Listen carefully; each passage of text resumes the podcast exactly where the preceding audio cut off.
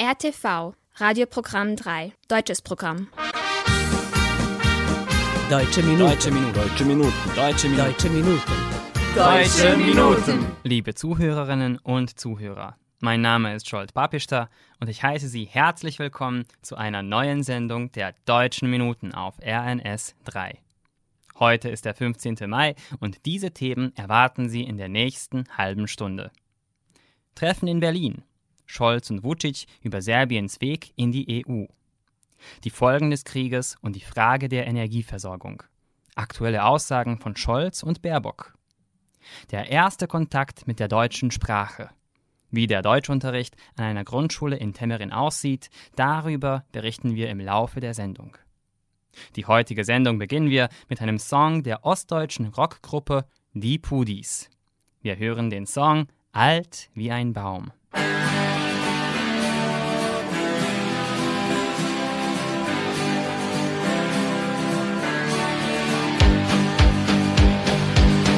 Alt wie ein Baum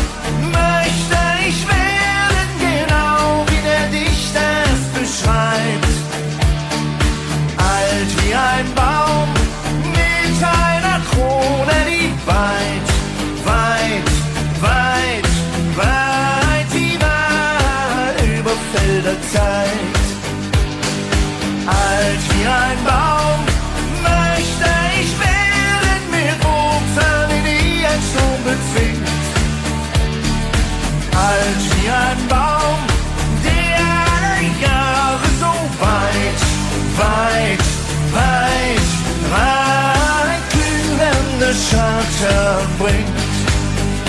Alle meine Träume fang ich damit ein.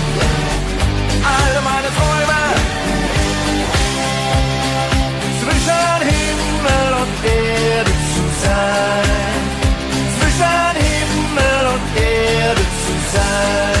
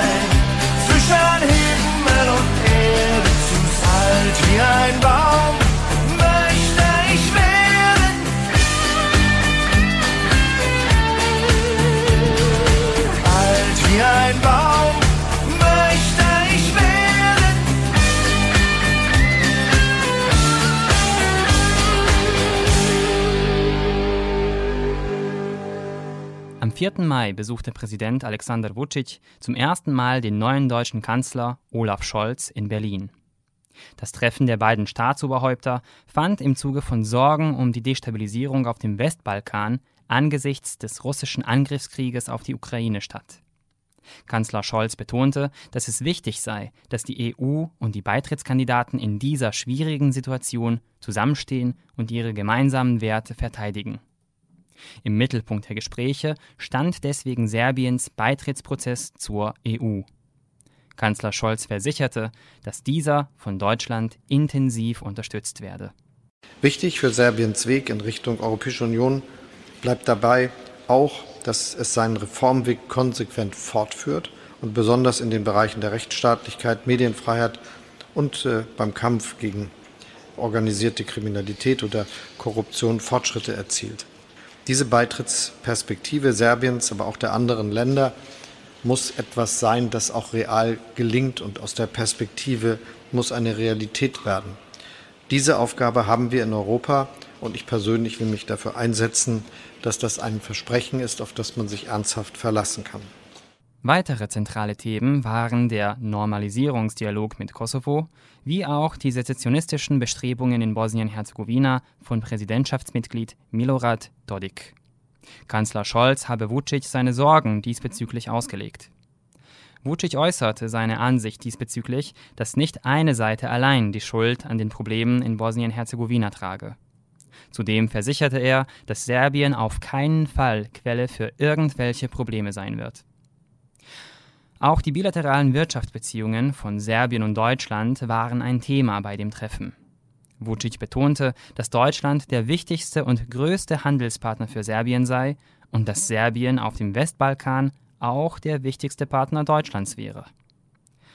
Das Treffen der beiden Staatsoberhäupter war das erste Mal, dass Präsident Vucic mit dem neuen Bundeskanzler in Berlin gesprochen hat.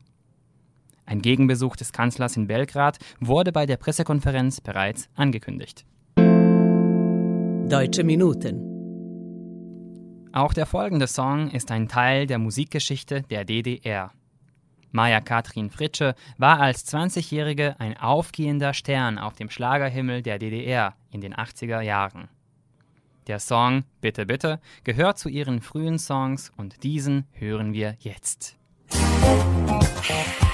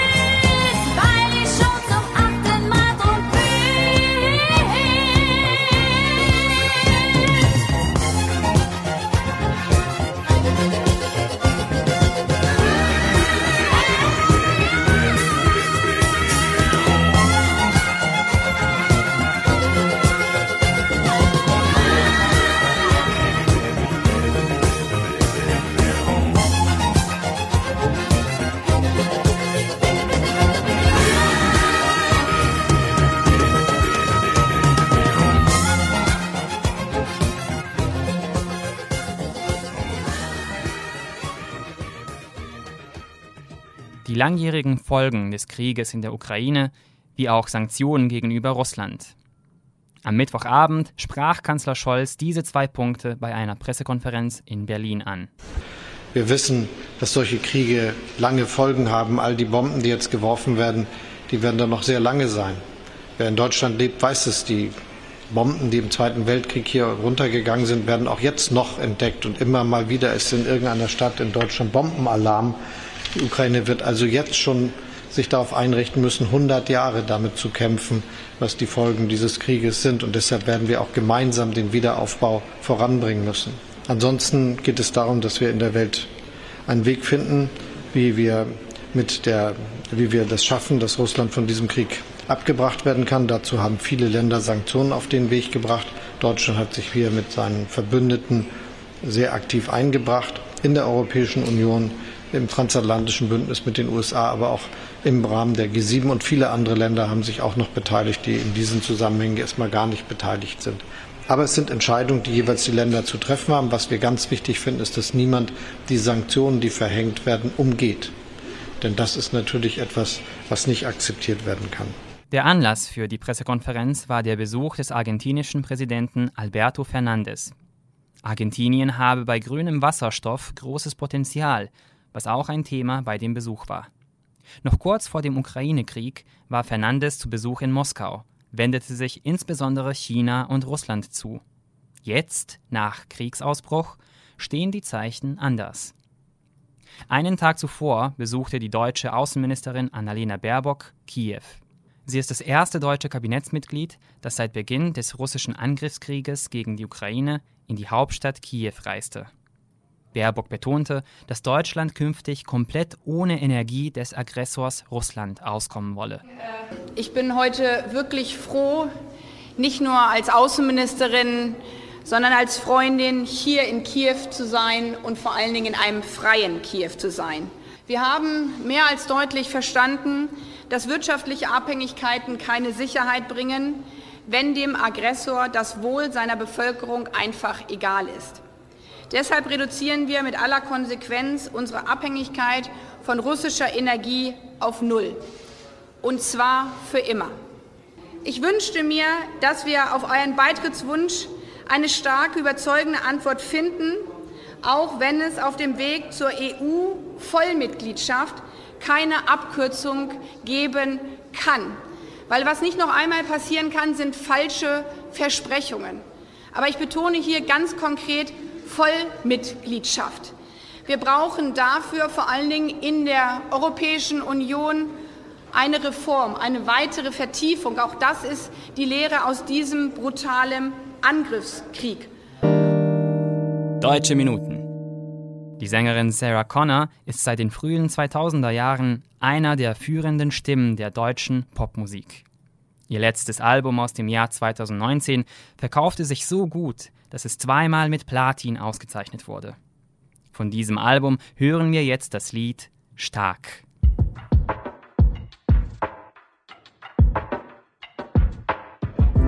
In deinen Augen Ozean glitzernde Tränen, die vor dir auf den Boden fallen. Du hebst den Kopf und schaust mich an. Frische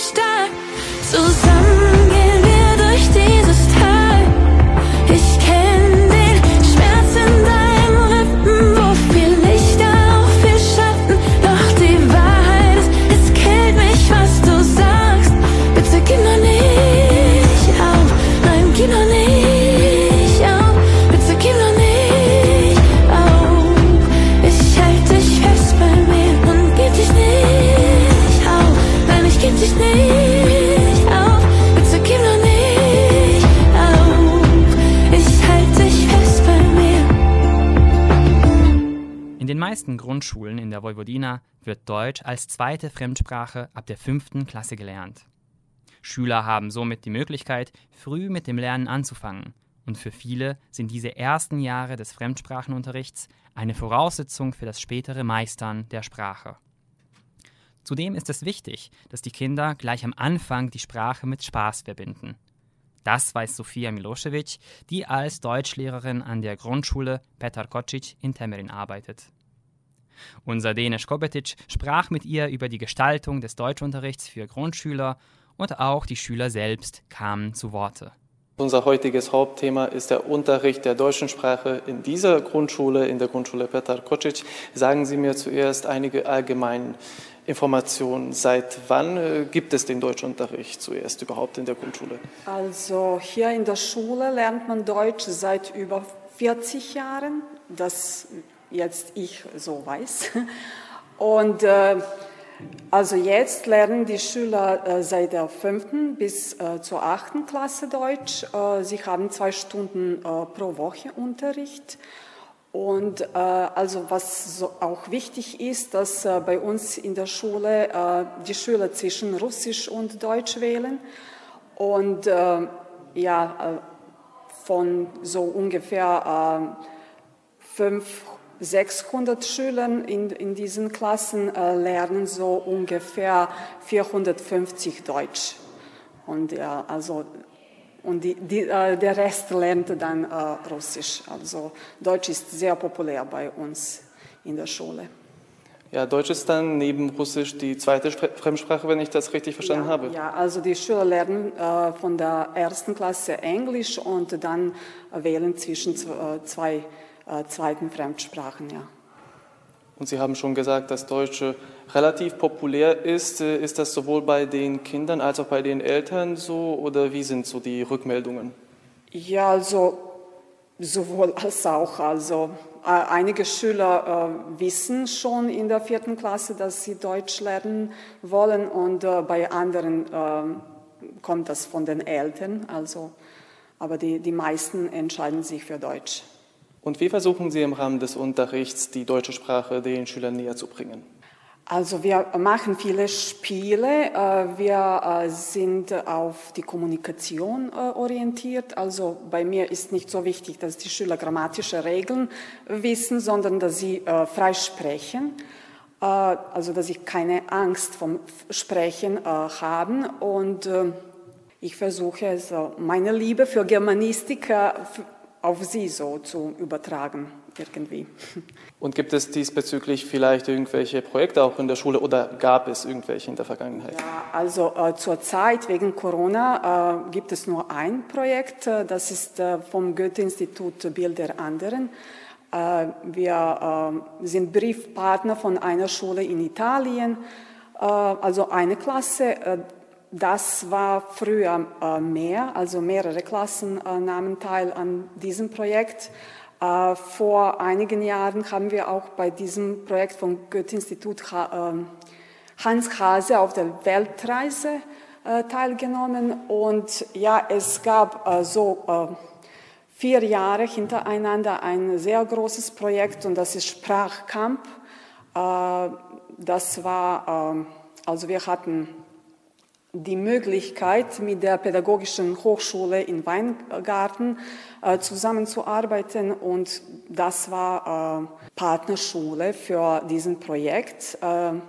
Also die Schüler haben zehn Tage lang im August äh, an einem Sprachcamp teilgenommen, das von den äh, Studenten äh, aus Novi Sad und Studenten aus Weingarten gemacht wurde. Und ja, das war sehr schön und die Schüler waren begeistert. Schade, dass es das nicht mehr gibt. Und was wäre Ihr Eindruck oder Ihre Meinung? Was für einen Einfluss hat die Coronavirus-Pandemie auf die Motivation der Schüler bzw.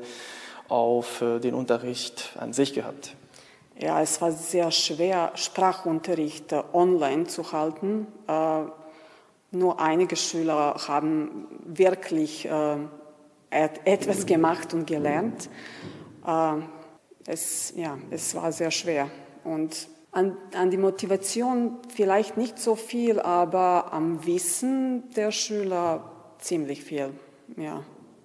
Aber jetzt äh, wird der komplette Unterricht, nehme ich mal an, in Person, in Präsenzform äh, realisiert. Seit wann ist das so? Äh, bei uns in der Schule seit September. Also es gab nur ein paar Wochen, dass wir Online-Unterricht äh, hatten. Äh, also seit Januar auf jeden Fall äh, ist es ganz normal. Und jetzt, ja, wir äh, kommen zurück auf das, was vor Corona war. Wie heißt du? Ich heiße Nadja Djajic. Wie alt bist du und in welche Klasse gehst du? Äh, ich bin 13 Jahre alt und gehe in äh, siebte Klasse. Und seit wann lernst du Deutsch? Äh, ich lerne Deutsch ähm, seit äh, fünfte Klasse. Was ist dein Traumberuf? Mein Traumberuf äh, ist äh, Arzt sein. Wie heißt du? Ich heiße Jovana Maric. Wie alt bist du und in welche Klasse gehst du? Ich bin 14 äh, Jahre alt und gehe in siebte Klasse. Und seit wann lernst du Deutsch? Ich lerne Deutsch seit äh, fünfter Klasse. Was ist dein Traumberuf? Äh, mein äh, Traumberuf ist Lehrerin. Deutsche Minuten. Die Sängerin Lena Valaitis machte mit ihrem Auftritt beim Eurovision Song Contest im Jahr 1981 den Durchbruch in der Schlagerwelt. Sie gewann den Wettbewerb zwar nicht, eroberte aber das Publikum in Deutschland und genoss zahlreiche Hits in den kommenden Jahren. Der Song, mit dem sie damals den zweiten Platz belegte, war Johnny Blue. Wir hören Lena Valaitis.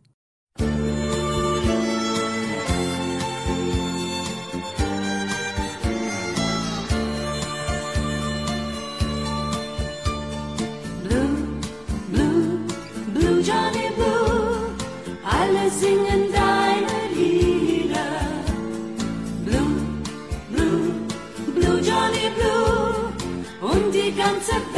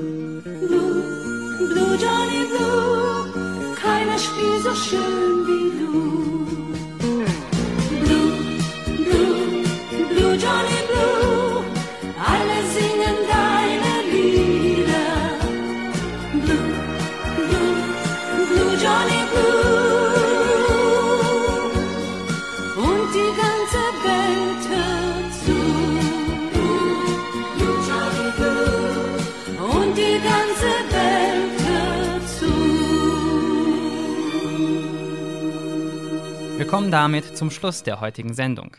Ich hoffe, dass Ihnen die letzte halbe Stunde gefallen hat. Heute Abend sehen Sie eine Folge der TV-Ausgabe der Deutschen Minuten auf RTV 2. Schalten Sie rechtzeitig ein. Vergessen Sie nicht, dass Sie uns auf unsere E-Mail-Adresse schreiben können. Schreiben Sie uns an deutsche.minuten.rtv.rs. Sie können unsere Sendung auch auf der Webseite von RTV hören, auf media.rtv.rs